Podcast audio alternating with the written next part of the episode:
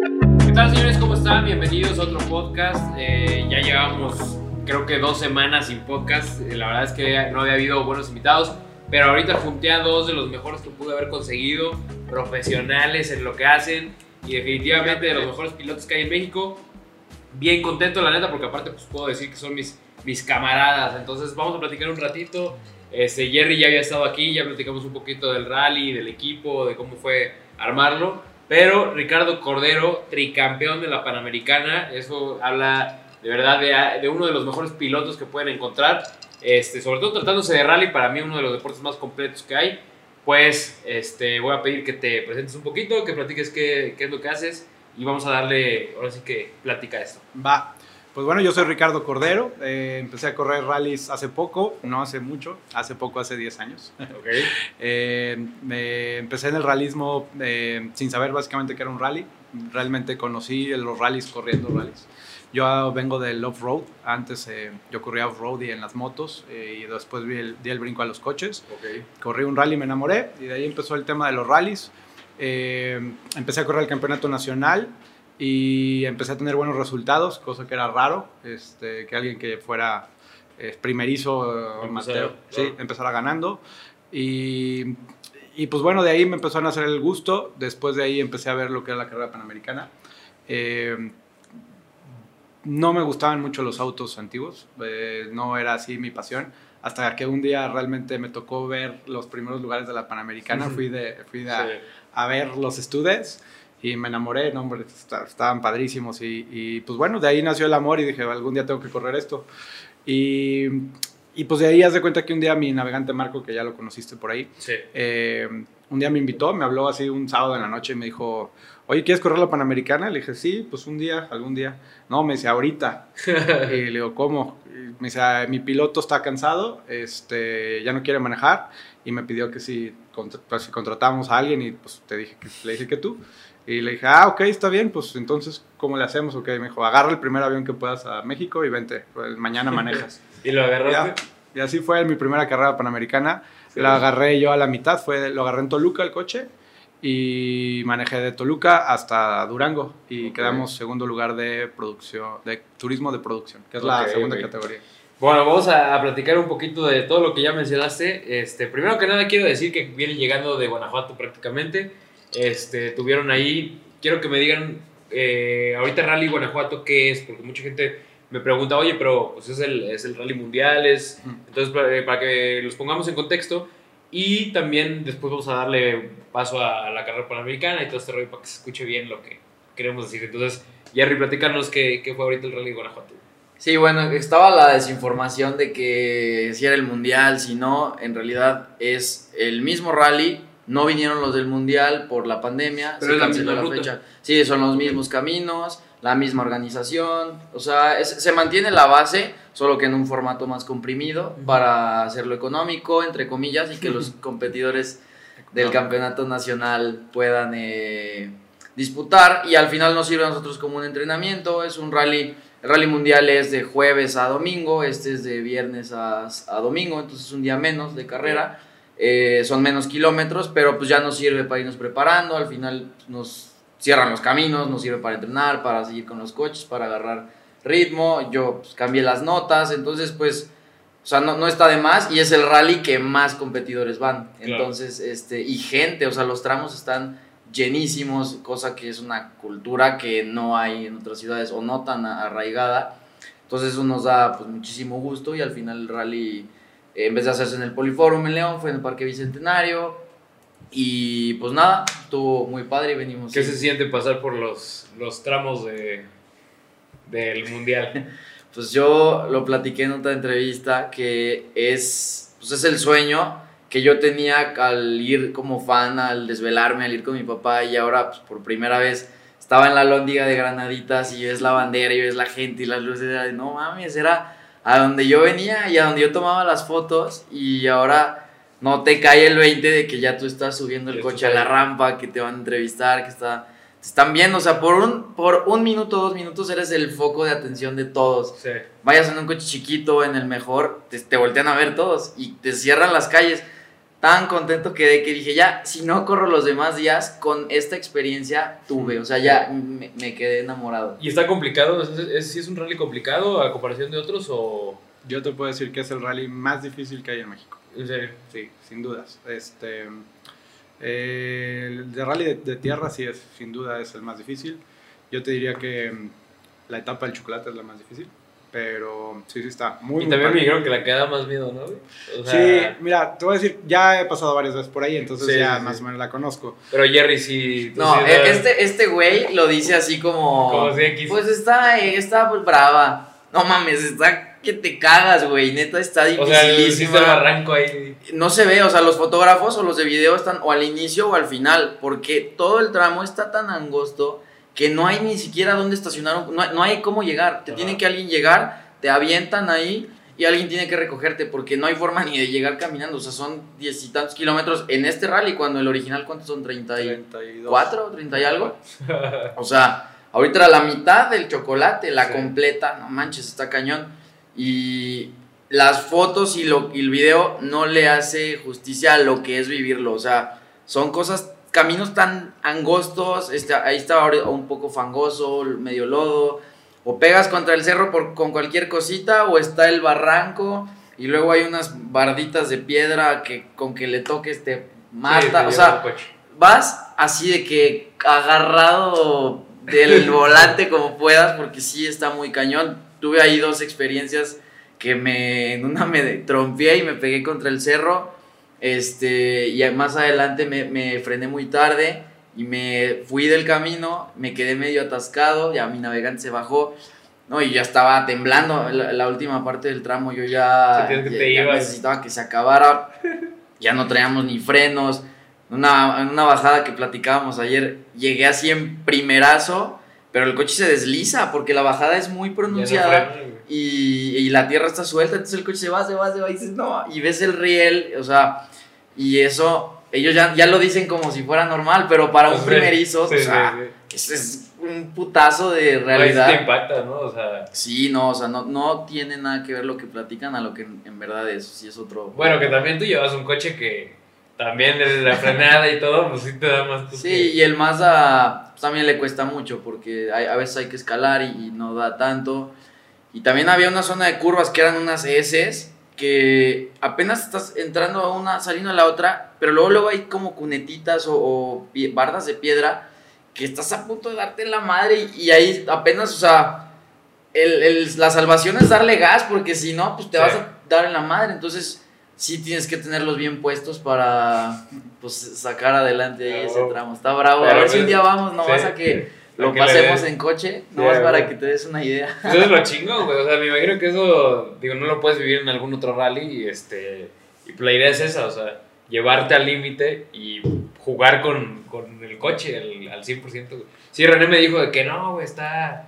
O sea, está cerdísimo. Porque, digo, como navegante, yo siento que no lo vives tanto. Vas concentrado en, en los papeles, pero ya como piloto, sí has de decir, cualquier error me voy. Sí, sí, sí. Está, o sea, es un tramo muy divertido. Al principio es rápido y después empieza a, a cerrar bastante.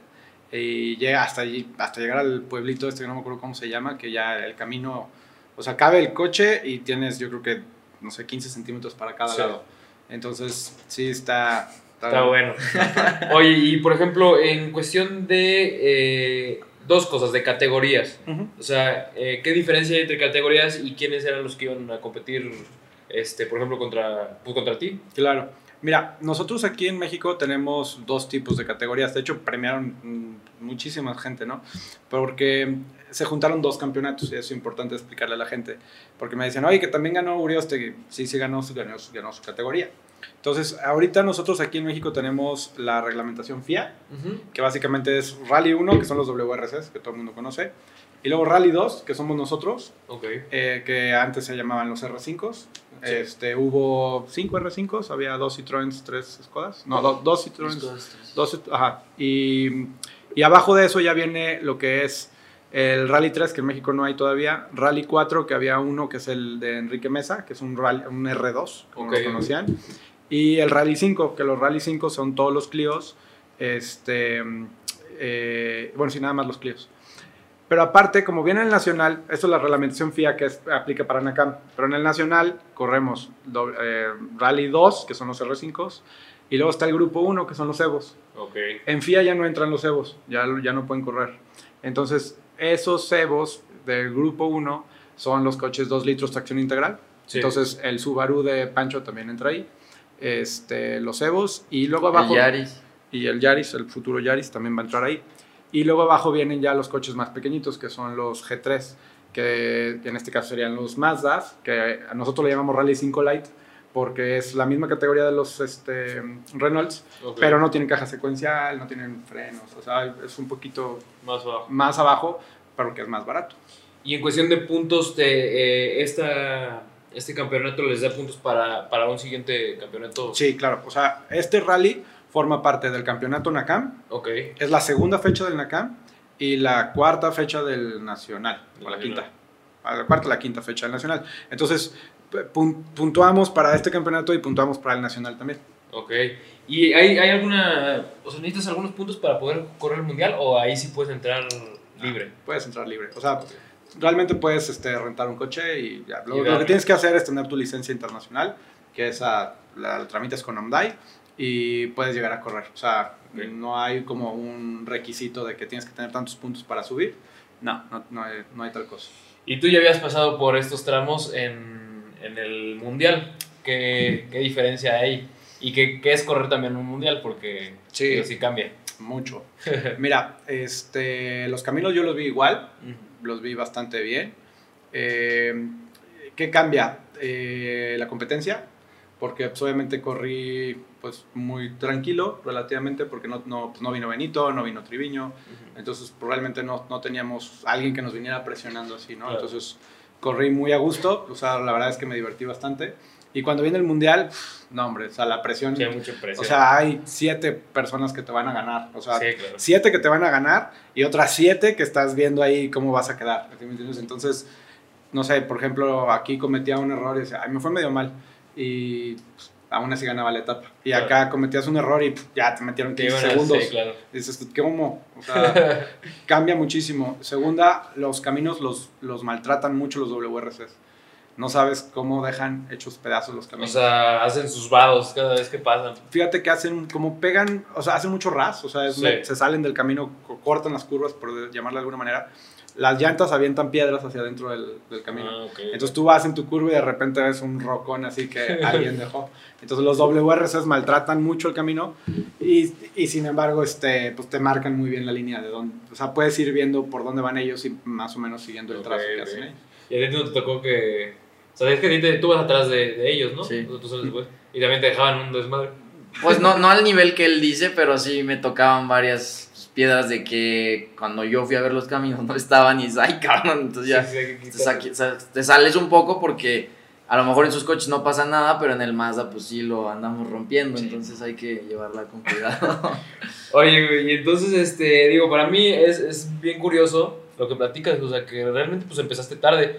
Por lo general, pues en Europa empiezan de chamacos a, a competir para, ya saben que van a competir en rally. Claro. Este, ¿cómo decides, güey, eh, decir, bueno, pues vamos a darle? Digo, yo sé que obviamente pues hay mil factores que, que influyen y que pudiste decir, bueno, sí, vamos a darle, pero también personalmente, pues te tienes que volver un deportista, güey. Sí, mira, te soy sincero, yo siempre quise correr coches. Desde chiquito, este, así como tú coleccionaba coches. Sí. Este, siempre fue mi pasión los carros. De hecho, por ahí mi mamá dice que antes de hablar yo ya sabía coche, o sea, por ruido sabía Sí, ya coche era. claro. Entonces, este, siempre me gustaron mucho los coches. Vengo de una familia que, en la cual mi papá fue campeón de motociclismo, de off-road. Entonces siempre hubo motos en la casa y yo empecé corriendo motos. Pero realmente nunca me llamó la atención hasta que me subí un coche. Después, este, pues nunca tuve la oportunidad de, de que me patrocinara alguien. O sea, busqué muchísimo apoyo cuando estaba chico. Este, hice 50 pruebas y realmente pues nunca, nunca logré un patrocinio. Entonces me separé de los coches como 10 años en lo que estudié mi carrera y todo eso. Claro. Y, y me decidí regresar a los coches cuando tenía la posibilidad económica de hacerlo. Entonces dije, no vuelvo a pedir un patrocinio, ahora lo que hago Lo es... voy a hacer este, yo. Lo voy a hacer yo, no le pido dinero a nadie.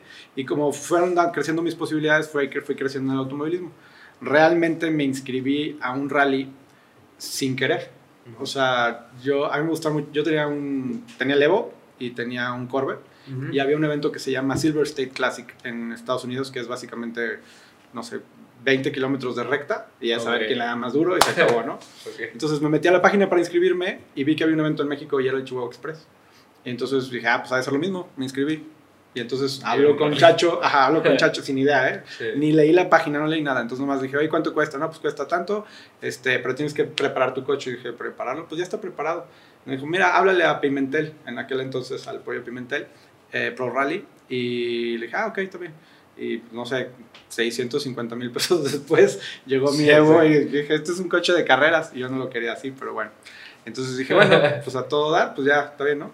Entonces fue, ahí empezó el, el, el Evo de Rápido y Furioso. Yo, yo le, le dije, pues lo quiero así, así como ese coche. Ah, bueno. Pero yo no sabía que era un rally. Entonces llegué a Chihuahua Express sin saber nada. Y pues ya llegó mi Evo y dije, ah, todo dar, qué fregón. Y entonces, pues llegamos a la organización y nos dicen, oye, este, pues bueno, aquí está su libreta. Está bien. Pues la guardamos en la maleta y dijimos, órale. Y entonces fuimos a recorrer, pero sin saber nada, ni, ni libreta, nada. Entonces el primer día yo llegué y yo pensaba que la carrera empezaba en el hotel. O sea, yo no sabía que era entramos. Y entonces yo salí hecho a la madre desde el hotel. O sea, una, una anécdota buenísima es que Sí. yo pensé que todo era carrera. Entonces yo fui a las gasolineras a pagar la gasolina por adelantado, porque yo pensé que ese tiempo contaba. Llegamos fregados y. No, llegué a la gasolinera y llegaba un bombero. No, pásale, jefe, pásale. Y me echaban gasolina a mi prima y los demás decían, ¿qué con este güey? Acelerado. ah, Sí, hasta que alguien nos dijo, oiga, nunca han corrido un rally, ¿verdad? No, ¿por qué? No, todo lo que están haciendo, o sea, no, no es así. No va. Entonces nos detuvo la organización, les dijo, oiga, no, pues ya, entonces ya nos explicaron que es un rally. Ah, ok. Y ya de ahí dije, ah, pues se oye chido. Pero todo ese rally corrí sin notas, o sea, Sí, a Ah, ah, mi navegante nomás me iba diciendo, eh, dale, dale, dale, venga. Echándose porras. Sí, entonces, No No manches. está bueno. No, pues está bien. O sea, los inicios, la neta, pues ya, digo, son dos perspectivas diferentes. Como este güey, pues lo que hizo fue conseguir todos los patrocinadores que puedes pensar. Y tú dijiste en él, yo le No. voy a dar este, pues por mi lado. Qué chingón, güey. Pero por el otro lado yo voy pues, desde abajo con otras cosas y yo Pero también empezaste tarde de cierta forma, güey. Pero. sí, o sea, obviamente yo no estoy aspirando a irme a Europa, nada, o sea, porque yo no promuevo mi carrera, o sea, yo soy quien impulsa un equipo Exacto. y soy el que al principio era mi único Jerry Hernández piloto y Jerry Hernández este fotógrafo y Jerry Hernández preparador y Jerry Hernández todo, o sea, Sí. Ahora el tema es que yo ya, pues como que estoy en más cosas y voy a tener que decidir en algún futuro puede ser qué voy a hacer y cómo vamos a hacerlo, entonces ya es como una tarea más compleja, ¿sabes? ya le dije que tiene que decidir si va a ser jefe de equipo o piloto O piloto, qué va a ser. no, sí. Pero pues ahorita todavía te da, ¿no? Un ratito. Todavía cuelga. Pues esperemos. Dale, dale. vamos a ver qué Y, pasa. este, y otra cosa también, pues bueno, quería ver qué les pareció el Toyota, el, el Yaris. Pues lo probamos en la plaza, era el del dueño, Ajá. este, Ojalá no nos esté oyendo. Ojalá no me vaya a cobrar las llantas también. Eh, no pasé de segunda, pero no manches, o sea, ese coche se siente que empuja, que se pega. Estaba viendo lo de los diferenciales que le, le cambias y te reparte de que 60-30, 70-30, así, 50-50, tiene unas variaciones. Este, y se siente, pues tú te subiste. Sí. O sea, el coche verdaderamente se siente ágil, corto, o sea, No, pues Tiene todo, o sea, las cajas de cambio se sienten súper bien, o sea, la verdad. hasta lo eh, probaste. Sí, pero yo, tú, tú sabes más sobre sí, o sea, la idea es pues que sí sea un coche de rally, ¿no? O sea, está preparado Sí. precisamente para eso. Y sí se siente sobre rieles, o sea, en cuanto lo agarras, a pesar de que, o sea, pues digo, ahí no, no te- lo puedes probar al 100%, pero luego, luego se siente como, como jala, Sí, como empuja, todo chingo. güey. No, y aparte fue una petición más bien de... eh, bueno, Toyota lo tuvo que armar Mm, porque es como la justificación para que puedan armar el coche WRC el, con el que compiten. Ok. Para que lo puedan homologar tiene que haber un coche de producción y creo que solo era para el año 2019 o 20 antes de que cambiaran la reglamentación y había dos maneras, o tenían que producir cierta cantidad de coches o pagar o hacer algo. Hay como dos formas para homologar un WRC, entonces estos güeyes tuvieron que eh, hacer los Yaris y eh, al revés de cómo pasa, extrajeron todo del coche de carreras, las, los principios o las bases para trasladarlo a la calle. Entonces la tecnología realmente de un coche de mundial está aplicando un coche de calle a sus proporciones, pero pues está padre que ya pueda ser a la que el público lo pueda comprar. ¿Y cuál es el plan, güey? O sea, por ejemplo, ahorita traen, traen dos coches, traen, este, pidieron dos, dos Yaris. Sí, tenemos Eh, dos Yaris. Uno lo van a, lo van a A romper todo. destrozar. Sí. Sí. la idea es este, hacer un, pues un grupo 1, que era lo que te explicaba. O sea, va a competir directamente contra los Evos. Ah, también el Proto entra ahí. Aunque es un Este- coche 1.6 turbo y el Subaru es 2.5, ¿no? Sí. Turbo, Y los Evos son 2 litros. O sea, sigue siendo un... mo- Ese es el tema. Como coches... El motor no significa todo, sino son motores más pequeños, pero Sí, con pues, otras prestaciones que... El Citroën también es 1.6. O Sí. sea, no, no es problema eso. Realmente acá el tema es este, que el coche, eh, pues ya lo están usando en algunos otros lados. En España están haciendo la Copa Ibérica de, de Yaris. Entonces vamos a, no, no no vamos a inventar nada. O sea, ya existen las Ya sé. cosas, lo vamos a traer, lo vamos a usar aquí para que Jerry pueda- empiece a correr en el grupo 1. Entonces va a correr contra el Subaru de Pancho y contra todos los Evos que vayan y el Proto. Sí, ya, o sea, ahí es donde Va a correr contra cambia, su ex ídolo. cambia la cosa. O sea, ahora decir un Pancho Name que pues, tienen toda la vida corriendo, pilotos profesionales que se dedican a eso, pues, ya nos tenemos que medir contra ellos. O sea, Sí. que sé que estamos abajo, pero es lo que ya te empieza a dar un parámetro de dónde estás, qué hay que hacer, cómo mejorar. Pero ya empiezas a dar ese brinco, cosa que el Mazda te va dando, pues lo que Ricardo me decía, el manejo, Sí. este, el, Las bases. ciertos límites, o sea, ir poco a poco madurando.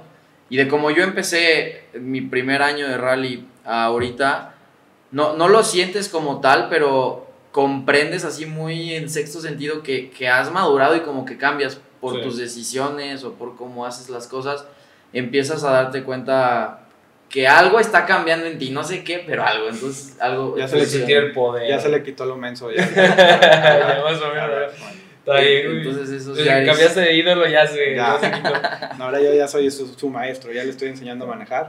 Y ya, ya se vieron los resultados ahorita, por ejemplo, contra los otros coches de la misma categoría, Sí. pues ya le fue mucho mejor. O sea, antes este, lo veíamos más pegado a los coches del grupo 3 y ahorita ya está en un paso más arriba. ¿Qué es lo que te pasa con, con los coches? no Digo, Llegas a, a, a do- domar el coche, a, a conocer sus límites Sí. y ya te queda chico. O sea, ya dices, ya quiero Sí, algo claro. más. Entonces, ahorita creo que llegó ese punto Jerry donde dice, ya el más de allá. Ya, Sí, ya ya me quedo pasó. chico. Ya.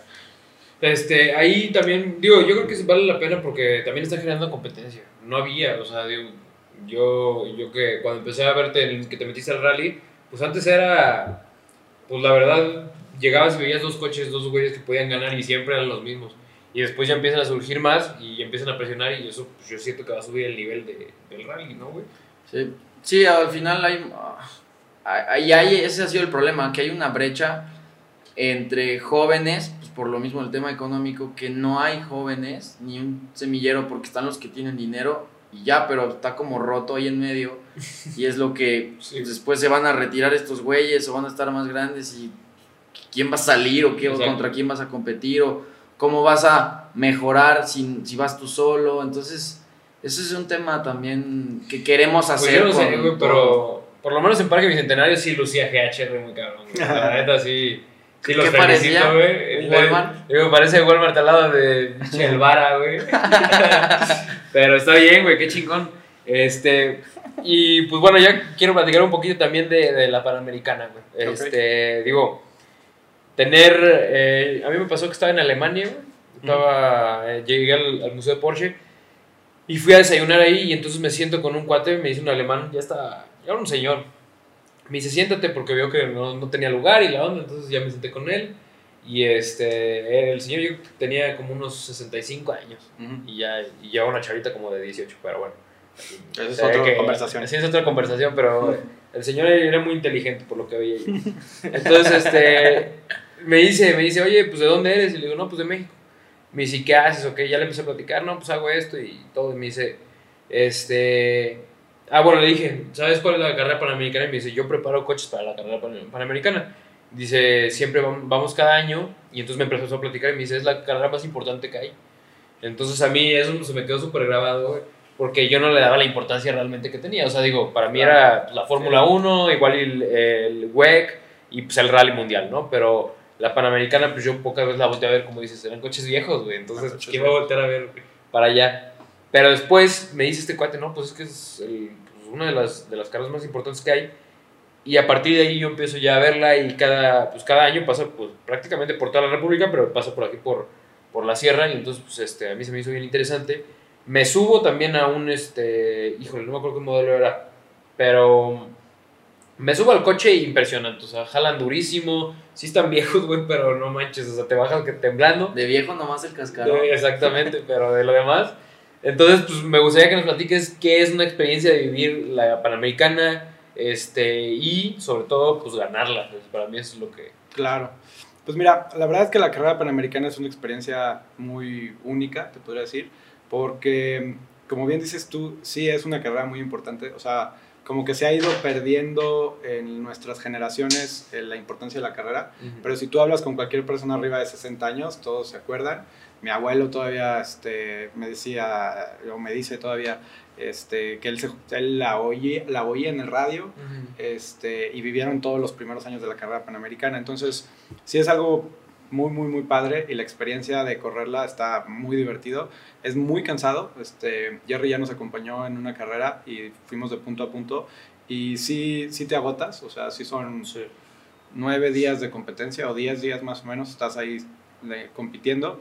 Realmente son siete días seguidos de rallies, pero entre la calificación y demás. Entonces, este, son ocho rallies seguiditos, así, uno tras otro. Eh, con la gran diferencia que tienes que manejar de ciudad a ciudad. Entonces, este, es muy, muy dura. Eh, creo que es una carrera de mucha estrategia.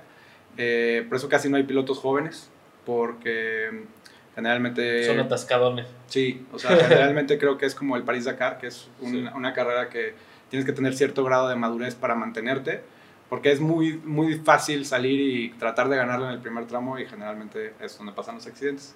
Este, te puedo decir que es de las carreras que más difusión me ha dado, o sea, por, tengo más gente que nos sigue por ganar la Panamericana que por ganar, ser campeón nacional de rallies. Claro. Entonces, sí, sí, sí le damos mucha importancia.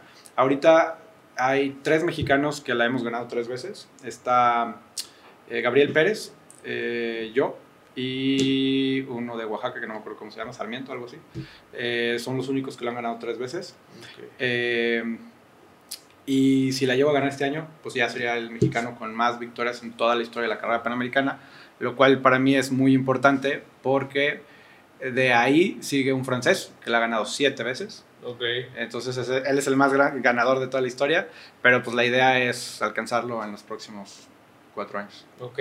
Este... Oye, espera, o sea, él, él igual lo dice muy tranquilo. sí.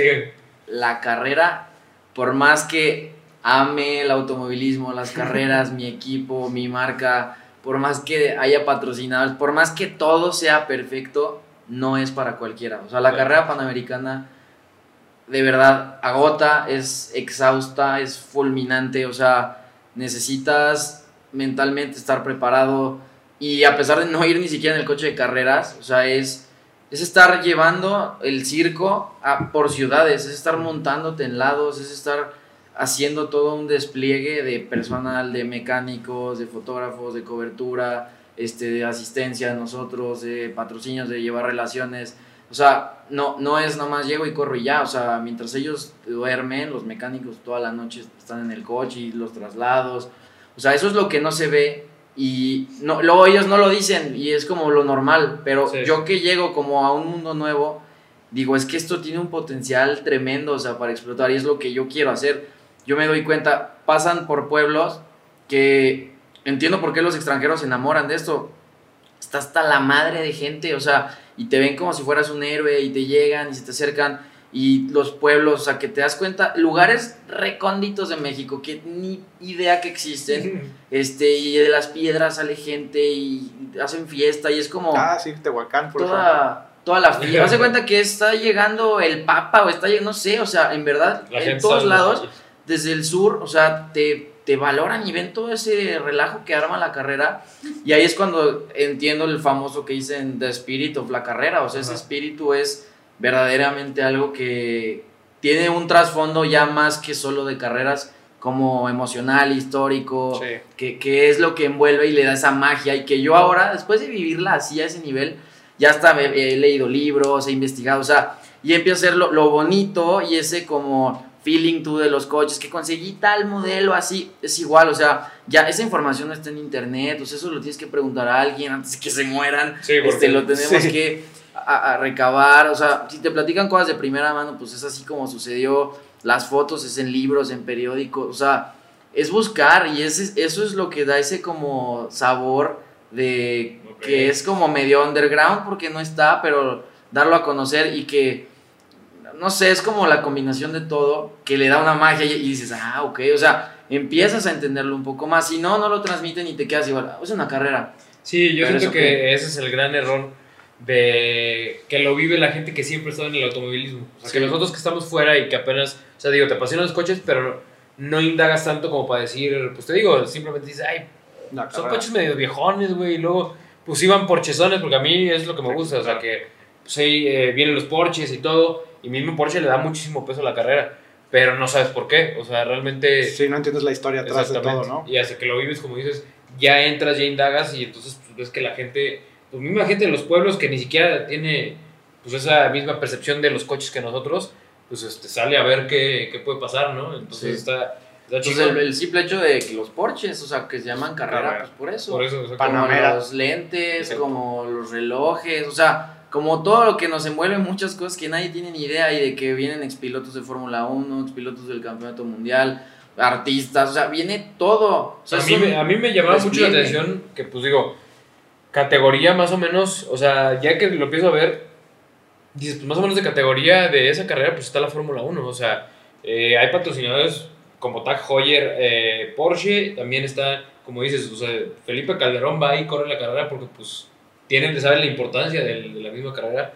Y, este, y pues bueno, entonces ya ese sería como tu meta, llegar a, llegar a, este, pues a lo que fue este francés que, que platicas. Y... Ay, es- déjame te interrumpo ahí. sí, Y, y me motivé más porque en una publicación en Francia, donde publicaron que ganamos nosotros, una revista francesa que no no voy a- me voy a acordar cómo se llama, este, puso, pero todavía está lejos de ganarle a nuestro, a nuestro francés. Entonces nos motivaron un poquito más. sí, pues sí. No, pues aquellos van a quedarse con eso. Ya no está corriendo él, entonces ya. No, él ya ah, vino la carrera hace como dos o tres carreras. Eh, él ya vive en Europa y vino a correr en un alas de gaviota precioso, pero ya vino a dar la vuelta. a pasear. a disfrutar. No tuve el gusto de conocerlo, pero sí lo alcancé a ver de lejos. Pero sí, al final termina por culminar en algo, o sea, en mil factores que tienen que juntarse para que puedas ganar, ¿no? O sea, igual que, el, que, que tú, o sea, de que te puedas sentir mal, de que, como dices, el otro piloto ya no quiso correr, entonces pues, por eso entraste a, tú a correr. Pero también la máquina, pues nunca sabes, o sea, o aguanta todo el camino o a la mitad puede, puede quebrarse y entonces, pues ahí es cuando entran, que es una serie de factores lo que te va a dar el, el campeonato. Sí, mira, yo siempre he dicho que pues, obviamente son carreras de coches y los que ganan son los coches, ¿no? Sí. Entonces, eh, todo empieza de la preparación del mismo. Nosotros ahorita, por ejemplo, no vuelvo, ya mi coche ya tiene un mes ahí desarmado. Este, se preparan durante tres meses, o sea, lo desarman completamente todo, motor, caja, todo lo desarman y lo vuelven a armar poco a poco y van viendo las piezas y todo, pero generalmente se arma casi casi un coche nuevo. Este, y, y como bien dices tú, tú, o sea, hay que conjugar mil cosas, ¿no? Desde el coche hasta el servicio, como dice Jerry. Son ocho días que los mecánicos tienen que trabajar todos los días, toda la noche. ¿Vas a darle o qué? Te estás muriendo. Sí, si quieres hago el podcast. Dale, güey. Este, no, tú vas a darle, o sea, vas a entrar a la Panamericana o ya no es el plan. Ah, Yo lo, lo llegué a pensar porque tenía el mini y dije, ok, o sea, para, por la experiencia, Sí. pero eh, ya que lo piensas más claro, es más y, y, y muy importante, el tema económico también es mucho más. Y en realidad, o sea, lo voy a hacer, no sé ni en qué, ni cuándo, ni cómo. Puede ser muy pronto, puede ser más tarde, pero solo para como un logro, un bucket list que se cumpla, el hacerla yo como piloto.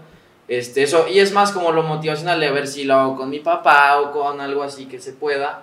Este, Sí, divertido. pero en, en ese aspecto está, es que está el que va a ganar y va profesional y está el gringo que también a lo mejor se viene a pasear y que está pagando un dineral y pues viene a divertirse y es muy válido. lo ¿Y que- qué tanta competencia hay, o sea, de pilotos? Sí. O sea, sí hay muy buenos pilotos que se... Sí, fíjate que este, generalmente siempre estamos los mismos 4 o 5 pilotos que están hasta adelante, pero esta vez, o sea, cada vez crece más el- la, la- la categoría superior. Ahorita, por ejemplo, eh, Hilaire Damiron, que es francés también, este, es un muy buen piloto. Él generalmente nos da mucha batalla. Este, Emilio Velázquez también lo hace bastante bien. Eh, está Gabriel Pérez, que Gabriel Pérez ya bajó un poquito su nivel, por lo mismo que ya está este, un poco más, más tranquilo.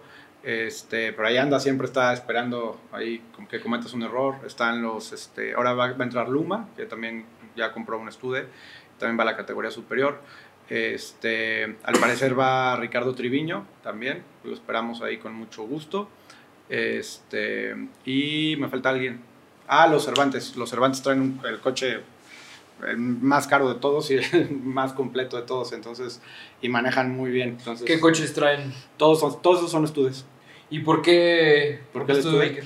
Porque la reglamentación de la Panamericana, para poderla ganar, se necesita un coche de antes de 1959.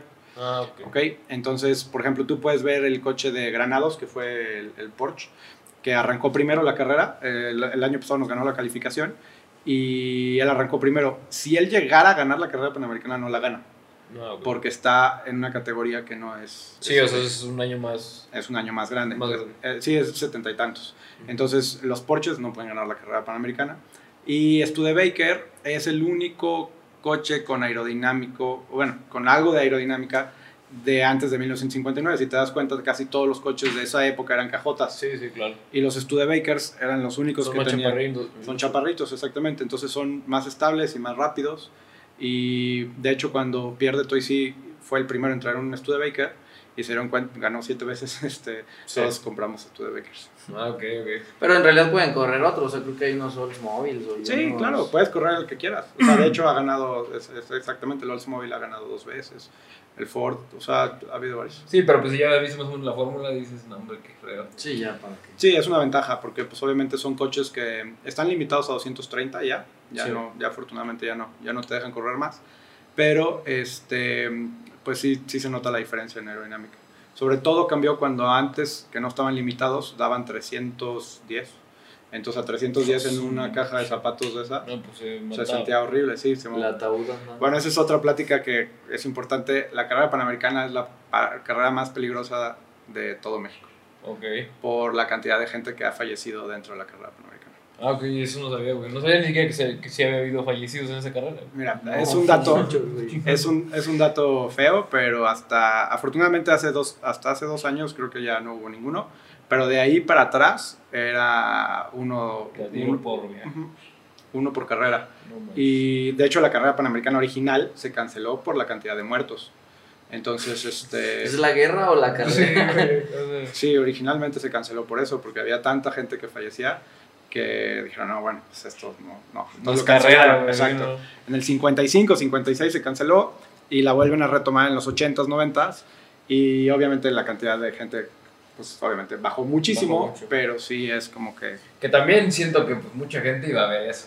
O sea, muchos de los aficionados sí han de decir. Pues es que es como un poquito, no tanto el morbo, pero como por ejemplo la isla del hombre, cuando corren las motos, que es, pues voy a ver porque es lo más, o sea, lo más extremo que voy a encontrar en, Claro. en, en cuestión de deportes.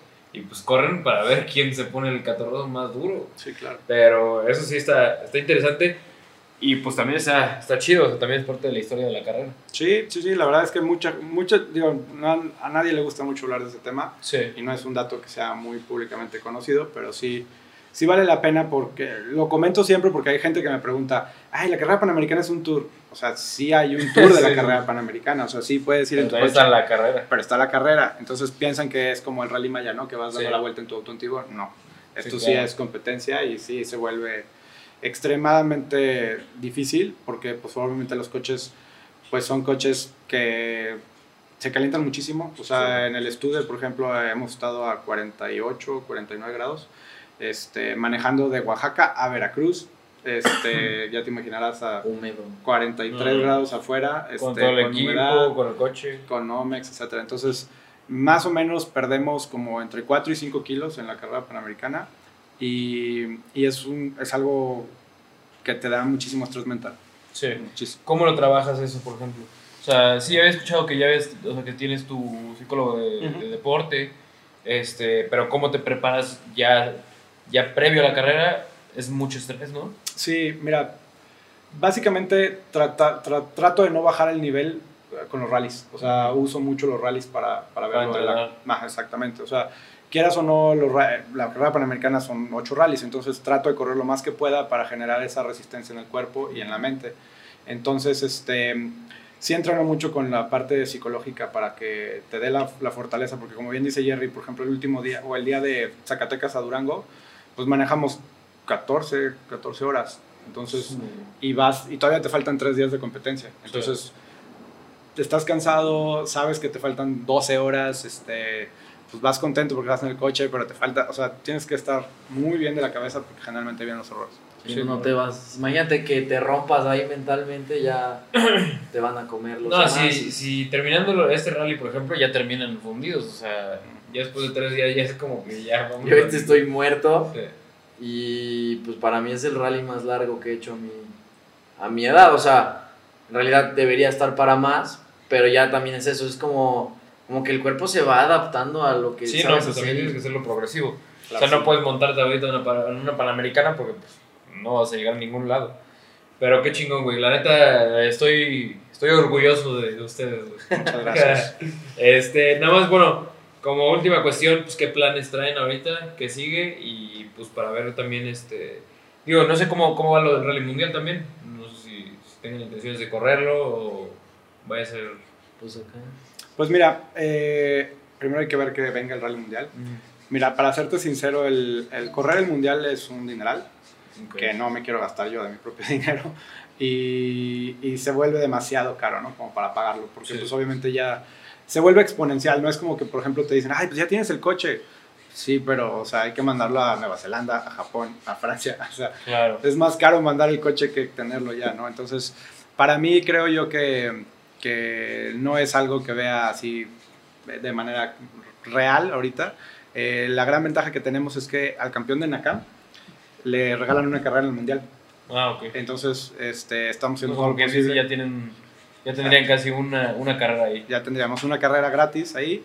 Y si se logra que se corra el Mundial en México, tendríamos dos. Ok, claro. Entonces, pues ya está un poco más accesible porque el campeonato de mi categoría son seis carreras nada más. Ok. Dos que tendríamos de manera gratuita y cuatro que tendríamos que conseguir dinero. Sí se puede, pero no lo traigo así en la mente. Yo estoy enfocado 100% en lo Ok. que es Nakam y Panamericano. ¿Qué otros pilotos mexicanos corren en, en tu categoría? Eh, nada más sería Benito y Triviño. Ok. O sea, bueno, en el Mundial, porque Sí, aquí hay más, ¿no? Aquí Sí, todos claro. los de México sí hay muchos. Papi, ¿qué Este- te traes de planes para el equipo? Muchas cosas, o sea, como equipo, eh, estamos por liberar ya, ahora sí, eh, los cursos, porque ya cada vez, es lo que platicábamos, se siente, pues, Que está padre, formándose. que la... Y ayer decíamos, había fans que compraron por internet la ropa del equipo, y los ves, y yo creía que era alguien del equipo, y decía, ¿Y tú ah, caray, no, pues no sé quién es. Vas a tener que No. vestirlos diferente, güey. Exacto, y, y eso pues te da gusto que ya hay un crecimiento. Con, yo siempre lo dije desde que empecé esto, yo con que a una persona me haga caso, le importe, o me escuche, le importe, yo con eso, o sea, porque si de por sí yo, a- o sea, para mi vida tengo que hacer mil cosas, alguien considera darme su tiempo, cuando yo no tengo ni para alguien el tiempo, que me van a dar su atención o quieren adentrarse, pues, hombre, creo que lo mínimo que puedo hacer es ayudar o decirles cómo hacerlo. Sí. Y todos lo que, o sea, lo que quiero llegar es que nos han buscado de que quieren ser pilotos, cómo involucrarse en el automovilismo. Este, no, no hay ni forma, él ni supo cómo se inscribió, pero yo igual también entré así de que en una página web no sabía ni cómo. Es, es difícil y lo hacemos muy complicado. La burocracia y política del automovilismo es compleja, entonces yo quiero simplemente dar como abrir la puerta o hacer el ABC del realismo, de las, del automovilismo, como si quieres, si tienes el dinero, te apoyamos, si no, Claro. pues no, y ya. este, pero al menos ya que esté clara la entrada. Sí, claro. Entonces todo eso como una academia en cursos de manejo, las notas, los copilotos, todo eso como parte deportiva, este, la parte pues como de ingeniería y desarrollo pues de los Yaris, este, Ricardo con el Citroën, con el Estudio Baker, o sea, es como decir, el taller funciona y lo vamos a impulsar, porque ahora ya también decían que otros pilotos eh, puede que haya interés por venirse al equipo, a lo mejor tenemos otros prospectos de clientes para los Mazdas, entonces ya el, la plantita o la semilla que sembramos como que ya va... Floreciendo. exacto, y va más a largo plazo. Entonces, hay muchos tem- temas de eso. Yo aparte estoy haciendo una fundación este, como equipo para, ahora sí, sin fines de lucro, de subastas, de artículos deportivos. eh, conocemos futbolistas, artistas, este, cosas, pilotos que la gente puede pagar por cosas, todo eso se va a caridad. Este, estamos apoyando y eso ya nos da como una pinza de cerrar este círculo como algo integral, o sea, no solo es correr y me cuelgo la medalla y soy el mejor, no, o sea, es, es un equipo este, socialmente responsable que cumple con todas las, las labores, más cosas digitales, contenido, el estar con ustedes este, desarrollando cosas nuevas, eventos, o sea, queremos hacerlo más comercial, todo esto, los eventos de Altasia, ¿cómo puede ser posible que va más gente al centro comercial que a un tramo en un Exacto. rally? Sí, sí, Dices, 100%. no manches, o sea, e- eso, y por un patrocinador me va a dar más dinero por ir a driftear a la plaza que por irme allá. sí, sí. Entonces está bien, si tengo que ir a driftear y hacer esto, vamos a vender eventos para después poder correr. Al final es lo que yo digo. O sea, él porque trabaja, pero yo trabajo en el equipo y para mí la cereza del pastel es acabar corriendo. O sea, para mí es trabajo, trabajo, trabajo y ah, pues corrí. Y él solo es correr y ya, es lo único que piensa y para lo que trabaja. Entonces, cada quien tiene su rol y el equipo, pues sí traemos mil cosas más, pues las que se vengan. Huevo. Pues qué chingón, güey. La neta sí, o sea, te digo, la neta sí estoy orgulloso también del equipo.